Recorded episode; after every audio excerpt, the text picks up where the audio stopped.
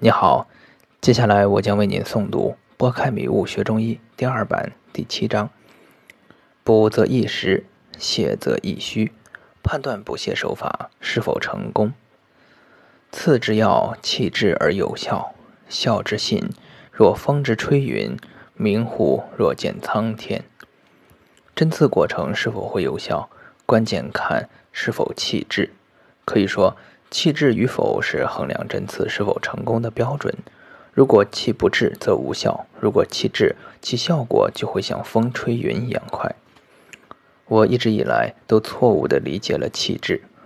我以前认为气滞就是指病人的针感传导到得病的部位，所以我曾经费尽心思地追求针感，以期能使针感传导到病变部位。但结果是，很多病人即使没有针感，一样很有效；而有些病人即使有了针感，甚至针感到达病变部位，依然没效。因此，我知道了针感不是针刺取效的必要因素。那真正的气滞又是什么呢？《灵枢经·中史篇》给了答案：凡刺之道，气调而止，补阴泻阳，阴气易张，耳目聪明。凡此者，血气不行。所谓气滞而有效者，泻则易虚。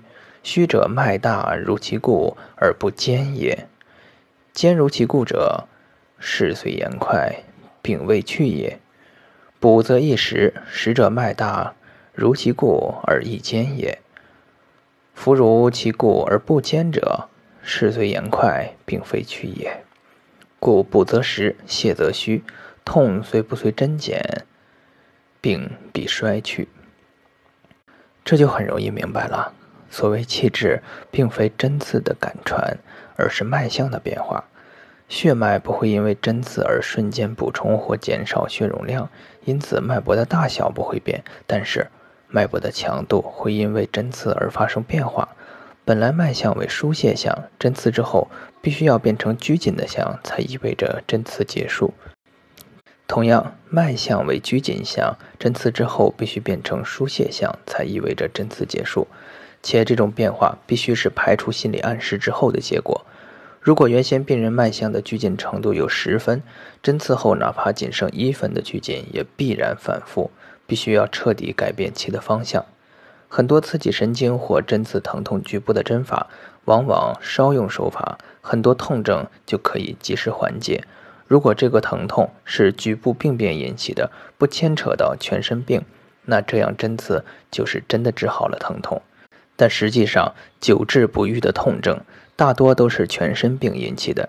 我们只要摸一下脉，脉搏没有发生质的变化，就可以断言，即使现在疼痛消失，但痛症必然还会反复，因为脉象没有变化，就说明气的虚实未平复，引起疼痛的因素还在。病势未去，这只是暂时止住了疼痛，将来必然会复发，短则数小时，长则一周，一定复发。如果针刺后脉搏发生了质的变化，绝大多数病人的不适症状会即刻大减或消失，只有极少一部分病人会在脉象发生变化后症状依然还在。只要我们确定脉象调整过来了，说明其病势已去，让病人回家休息。往往在睡一觉起来后，病就会好很多。如果针刺两补一泻或两泻一补后，脉搏没有发生变化，那绝不能停止针刺，要重新思考。在确定辩证无误的情况下，不管针几次，一定要继续针，即使可以延长留针时间，直到脉搏改变而发生气滞为止。如果诊脉发现针刺后病人的脉搏就是不发生变化，或者只发生微小的变化，待起针后又恢复原有状态，原因有以下几个：一、首先要确定辩证是否正确，补泻手法是否正确；二、要看看病人身体是否有瘀络，如果有瘀络，就必须在调经脉之前决出，否则没办法对经脉进行补泻。这个淤络就像河边的湖泊，如果不把湖泊里的水掘出来，只是清掉河里的水，结果是湖泊的水很快又会把河填满。同样，如果不清除河的水，只是把湖泊的水清掉，很快湖泊也会被填满。经脉与淤络也是这个关系。很多顽固的痹症，往往是既有经脉病，又有淤络。我们治疗时，既要卸掉血络，又要调整经脉气血，二者缺一不可。清除瘀络需要注意几点：瘀络不等同于看得到的静脉血管，这些静脉血没有淤阻，不需要泄血，必须是那种怒张不通的血络，有多少就绝多少。审视血脉，次之无怠。清除瘀络不可泄血过多，血便则止。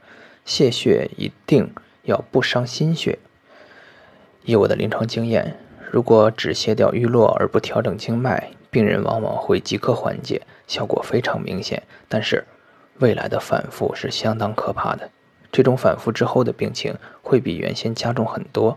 因为淤络与亢盛的经脉已经建立了一种疾病状态下的平衡，如果在没有确定能为病人建立新的平衡时，千万不要打破这种平衡。三，病人针刺前，如果前服用过大量兴奋类或麻醉类药物，一般针刺很难取效。用针刺调整病人的气血分布相对困难一些。常见的药物有各种糖皮质激素、解热镇痛药。麻醉药、毒品及致幻剂、有毒中药等。四，很多恶病晚期的病人脉象没有胃气，针刺是很难达到气滞的。两军相当，其志相望，白刃沉于中野者，此非一日之谋也。能使其民，令行禁止，士卒无白刃之难者，非一日之教也。这种情况，针刺也只是暂时缓解病人的痛苦而已。